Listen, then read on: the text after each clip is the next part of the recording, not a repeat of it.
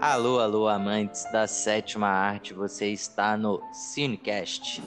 E com vocês, Gustavo Gomes. Salve, tudo certo? Isabela Roque. Oiê, como estão? E eu, Marcelo Leles. E o filme de hoje, para quem acompanhou no último podcast, é The Handmaiden, A Criada. O filme se passa na Coreia do Sul, nos anos 30. Durante uma ocupação japonesa, a Suki, uma jovem, é contratada para trabalhar numa casa, né? Ser uma criada é, de uma herdeira nipônica, conhecida como Hideko. A Hideko tem uma vida meio isolada, assim, com um tio bem autoritário. Só que a Suki guarda um segredo. Ela tá bolando uns planos aí para as coisas acontecerem. A gente não vai dar spoiler agora. O plano ocorre até bem, até que tudo vira ao contrário. E é isso. Se quer saber mais, escuta até o final do podcast. O filme é de 2016, do diretor Park Chan-wook. Esse filme teve bastante prêmio. É, eu separei alguns aqui. Tem três Blue Dragon Films Awards de melhor nova atriz, de melhor direção de arte, de melhor atriz principal. Tem um Vulcan Prize for Artist Technician, Asian Film Award de melhor revelação, prêmio B BAFTA de cinema, melhor filme estrangeiro, e dois Asian Award de melhor atriz coadjuvante e melhor design de produção. É um filme muito bom, tenho isso a dizer. Interessante, essa é a palavra. Foi muito interessante.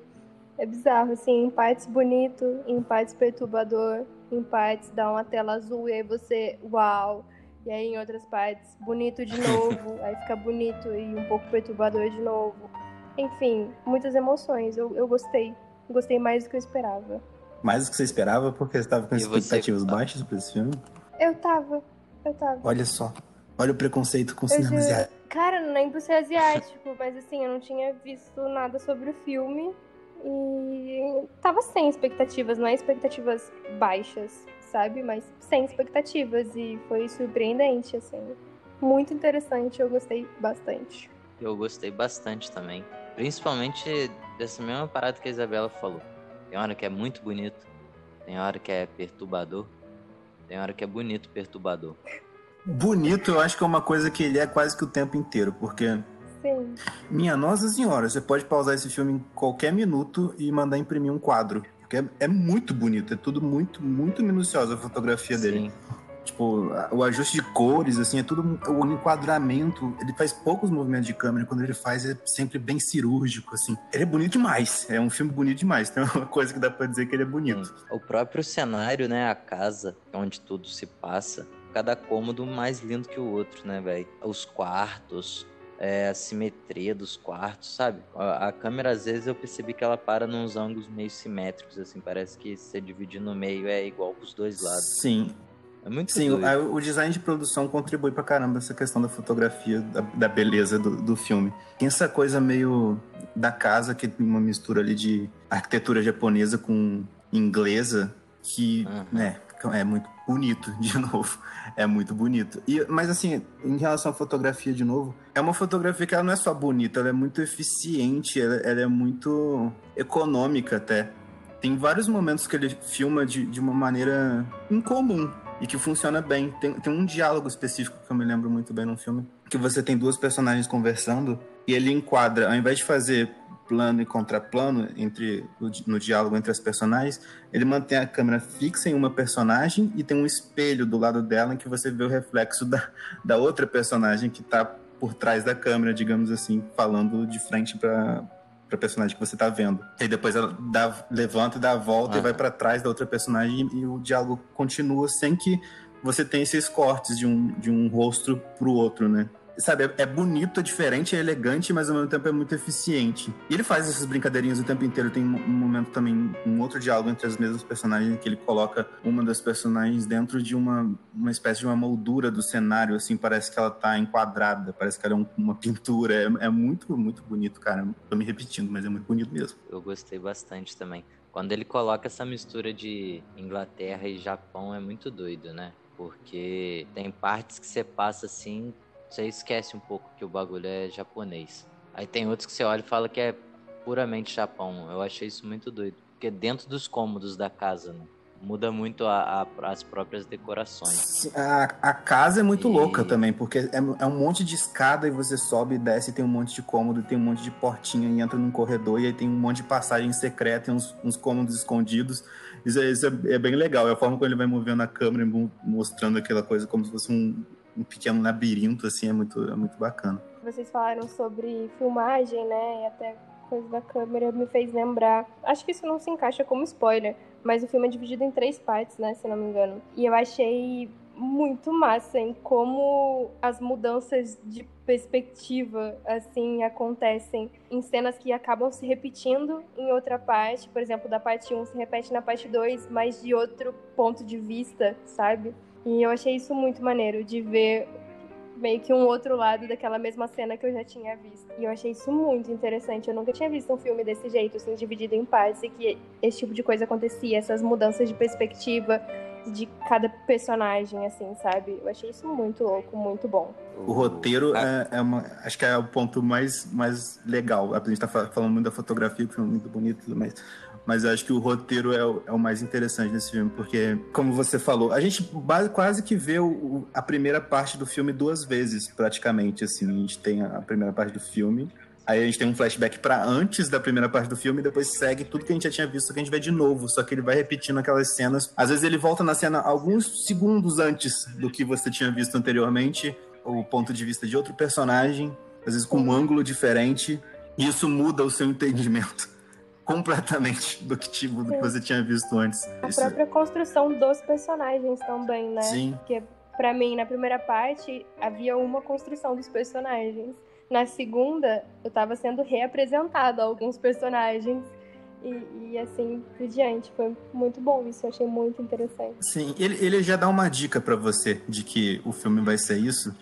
Logo no começo, logo acho, acho, que no final da primeira parte, ou nem no final, não, não tenho certeza. E aí eu já vou entrar em spoiler, tá? Já tô, já tô avisando, se por acaso alguém estiver ouvindo, se interessou em assistir o filme, é, esse aqui eu realmente recomendo que você não escute spoilers. A gente começa o filme com uma, a menina chorando porque a outra tá indo pra casa japonesa e ela tá falando ah, não, era para eu ir no seu lugar, e ela tá chorando, e você pensa assim, nossa, a outra tá se sacrificando, né? Tá indo para um lugar que deve ser ruim, ou coisa do tipo, no lugar da outra tem todo o desenvolvimento de uma cena e depois a gente volta. E aí a gente descobre que aquelas meninas eram todas umas trambiqueiras e tal, e a outra tava chorando porque ela queria ir no lugar para poder aplicar o golpe. E você muda o seu entendimento entre, entre aquelas personagens que no começo você achava que eram super inocentes e tudo mais. E, e é isso já é o filme te falando, ó, eu tô sempre um passo à frente, tá? Você pode ficar aí tentando adivinhar o quem é quem e o que, que tá acontecendo, mas eu tô sempre um passo à frente. E o filme tá um passo à frente mesmo. Até você comentando sobre isso, me fez lembrar uma coisa que me deixou muito perplexo nesse filme, que é a expressão facial dos atores e atrizes. Eu acho que a gente tem um costume de ver que quando as pessoas estão querendo falar alguma coisa, elas se expressam fisicamente, né?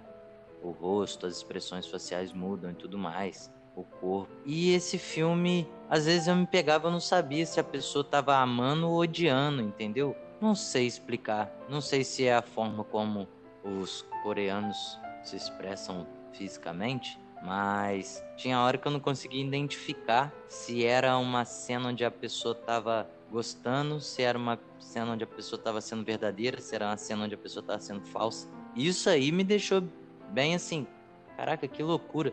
Porque você escuta, você lê o diálogo ali, né? Você está escutando aquilo, você está lendo, e aí aquilo te passa uma certeza. Mas aí você olha para a pessoa, ela quebra essa certeza pela forma como ela tá, como tá a expressão dela. E isso me pirou demais. O filme inteiro, por sinal. Você acha que isso foi uma, uma questão de. Eu não, eu não tô acostumado com, com os atores coreanos e com as expressões orientais, coisas do tipo, ou foi justamente a natureza do filme, de, de que plot twist atrás de plot twist e aí você começou a ficar desconfiado de tudo que você tá vendo ali? Por esse filme ser doideiro o tempo inteiro, principalmente depois, quando dá o primeiro estalo, assim, o primeiro plot twist, aí o filme desanda. Aí acabou que, que o que você tava assistindo passa tudo de novo e você tem que assistir o filme tudo de novo e você pira tudo de novo. Essa é a doideira. E eu acho que isso também causou um pouco, mas eu senti é, eu não posso dizer falta de expressão, porque não é uma falta, né? Cada um se expressa da sua forma. Mas eu não conseguia ler no corpo da pessoa, assim, sabe? Porque a gente tem essa mania de, pelo menos nos filmes que a gente vê, se a pessoa sofre, ela, ela mostra isso fisicamente, se ela tá amando, ela mostra isso fisicamente, se ela sente dor, ela mostra. E nesse filme eu achei muito doido porque é isso, não mostra, pô. Até nas cenas assim de muita dor, tipo, igual aquele final, onde o maluco tá sendo meio que torturado. A expressão facial dele não, não mostra a dor que ele provavelmente estava sentindo naquele momento. E essa é a pira que eu entrei várias vezes, assim, vendo. vendo Entendo. É, não, não tive essa percepção, não. Mas falando do final, uma, uma das nossas dúvidas se pegava esse filme pra ver ou não é porque os filmes coreanos costumam ser um pouco pesados.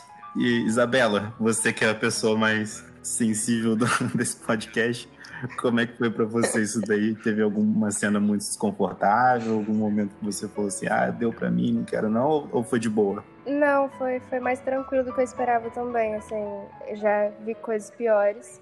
E aquela cena, por exemplo, essa que o, Marcelo citou, né, de uma tortura ali, foi, foi tranquilo, foi rápido, né, não foi muito longo. Eu fiquei mais com medo do que poderia acontecer naquela cena, mas não aconteceu, aí talvez eu ficasse tensa, mas foi, foi tranquilo, assim, foi, foi bem de boa. É uma cena violenta, mas rápida, assim, e depois de tudo que já estava acontecendo também, eu não Acho que não era minha maior. Já tava no maior final. foco das emoções. É, não era o maior foco das emoções ali no momento. E, inclusive, falando do final, eu gostei muito do final, porque eu não esperava realmente que fosse ser daquela forma. E eu gostei muito, assim, satisfatório. Seja o final satisfatório. Sim. Outra coisa que não, também não tem como a gente deixar passar é o erotismo, né? Porque o filme é muito erótico. É muito erótico, é o tempo inteiro. O que vocês acharam dessa cena? Porque é, dessas cenas, né? Sim. São várias durante o filme inteiro. Eu acho bonitas, para falar a verdade. Elas são todas muito, muito bonitas, eu, eu achei. Mas eu, sei lá, queria ouvir de vocês, principalmente da Isabela, se vocês acham que não, que talvez tenha sido um pouco explorado um pouco demais a imagem das atrizes ou coisa do tipo. O que, que vocês acham disso? Na maior parte, eu concordo que é bonito, sabe?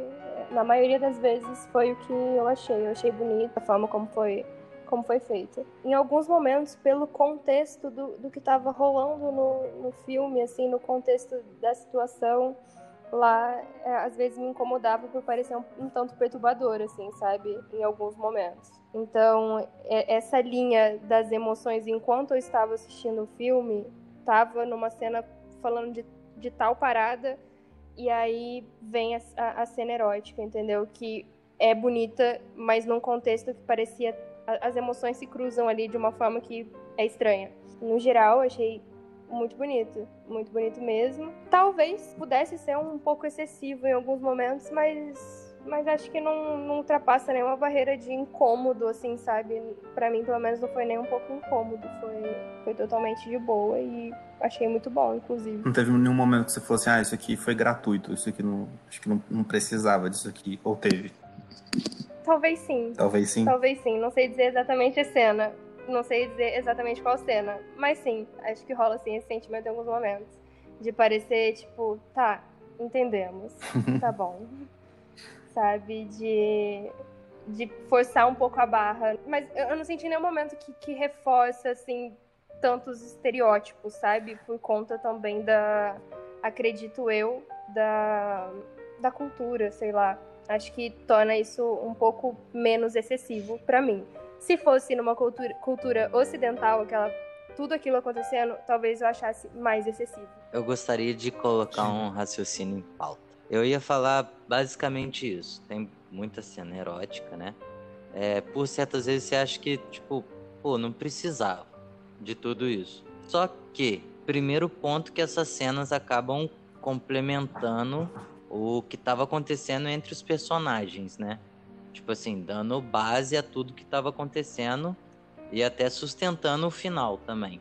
E vale lembrar que como ela vivia com vive com o tio e a vida do tio é basicamente esses livros todos eróticos lá, aquela loucura, não me surpreende eles terem uma rotina parecida com isso. Porque assim, o tio que ditava o bagulho todo ali mesmo. E tudo ali que rola. A casa gira em torno disso, né? Das leituras e tudo mais. É, tem as cobras, os monumentos de cobra, áreas do conhecimento onde ninguém pode entrar. É excessivo? É excessivo. Mas o erotismo é excessivo de certa forma. Os livros ali, o contexto da história também era excessivo dentro ali do que era lido, né? Então eu acho que compensa uma coisa ou outra, assim, tipo, não chega a ser gratuito porque na verdade já era gratuito. É porque muitas vezes a gente entra nessa de foi excessivo, precisava disso, mas eu acho que parece que isso é um, é um cuidado que a gente tem quando se trata de, de, erotismo e cenas de sexo que a gente não tem com outras coisas, sabe? A gente não, não fica discutindo se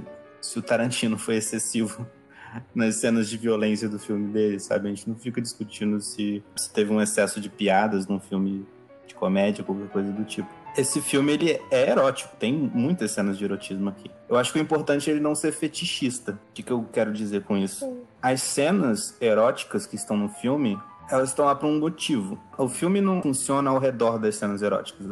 O filme não é uma desculpa para você ter cenas eróticas. As cenas eróticas estão lá para fazer a história andar. Seja para reforçar o relacionamento entre as personagens, ou seja lá o que mais for, sabe? Ela tá lá por algum motivo, para apresentar aquela rotina, apresentar aqueles personagens e tudo mais. Só que quando elas acontecem, não tem, não tem aquele pudor, sabe? Ela não é sugestiva, ela é quase explícita na maioria das vezes mas ela me parece bastante respeitosa, sabe? Ela não parece reforçar estereótipos, ela não, não me parece uhum. explorar o corpo da, das atrizes. Ela tá ali com uma função, e é isso que eu quero dizer. Ao meu ver, o filme não, não foi fetichista, então eu acho que as cenas funcionam muito bem. E são muito bonitas, né? Convenhamos, as cenas são, são super Sim. bonitas, assim, quando elas acontecem, eu acho, pelo menos. Assim, assistiria do lado da minha mãe? Não assistiria, mas mas eu, eu gostei, cara. Eu achei muito bonito. É, dá pra assistir. Mas dá eu pra assistir. deixar pra outra ocasião. É assim, eu... eu prefiro não, eu prefiro evitar, mas se entender o contexto, então. É, quando chegar no final, tudo, tudo se dissolve. O filme o inteiro, não é, é nem só o final que é surpreendente, é isso que é legal, porque vale a pena. É, é, é Among Us com oito impostores esse filme, é. tá ligado? Você começa a assistir e de repente, ih, não era isso. E aí você começa, uh -huh. chega na metade do filme e você, ih, então era outra parada. E aí, no meio do caminho, ele não, não dá nem tempo de se assimilar direito que a coisa tinha dado a volta, que ela já dá outra volta assim, e caramba, então já era outra coisa, então já. Ele tá sempre ali na, na sua frente, sabe? Você tá sendo feito de trouxa o filme inteiro. E não, é difícil alguém, alguém assistir esse filme e falar assim, ah, eu sabia desde o início que, na verdade, isso que era aquilo, sabe? Filmão. No final, pra mim, pelo menos, foi satisfatório, assim, ver toda a construção do filme e no final poder respirar, assim, sabe? Eu senti um. Não sei, foi satisfatório. Não tem outra palavra, não. É satisfatório mesmo. Não tem outra palavra. Eu ia tentar achar outra, mas não tem. Final é, feliz. Final feliz, né? É o filme que dá um final feliz, onde o vilão as mocinhas. Guerra e os mocinhos ganham. As, as mocinhas. Acho isso legal. É, no caso das mocinhas. Eu recomendo muito. Obviamente eu recomendo pra caramba. E já aproveito e já recomendo a filmografia inteira do Park Chan-wook, porque esse, esse, menino é bom. Esse filme é fantástico. Old Boy talvez seja o filme mais famoso dele. Antes de Parasita estourar aí, né? A gente nem mencionou Parasita, que foi o, o último grande expoente aí do cinema sul-coreano. Outro diretor, não é do, do Chan-wook Park. Old Boy antes acho que era o, o, maior filme coreano, é incrível também. Acho que o que ele faz aqui com erotismo lá no Old Boy ele fazia com violência. Então, doses grandes de violência. Escolhemos o filme certo. É, pra você acho que sim. Mas é, cara, cinema sul-coreano é bom demais, é, é maravilhoso, é um, um, dos melhores cinemas que a gente tem hoje em dia. Esse diretor especificamente é um dos meus diretores favoritos, eu recomendo tudo tudo que ele já fez. Eu recomendo esse filme. É um filme que vai te deixar taseado e surpreso em vários momentos. Assistam A Criada e já deixo o gancho para o próximo e provavelmente o último episódio do Cinecast. Nada melhor do que para fechar esse Cinecast que teve tantos filmes maravilhosos que fizeram a gente pensar bastante. Nada melhor do que um filme surrealista, certo? Então a gente vem com Cidade dos Sonhos de David Lynch. Mulholland Drive. Mulholland Drive. Assistam esse filme e no próximo episódio a gente se encontra para mais um digníssimo Cinecast. Forte abraço. Abraço. Beijos até. e até mais.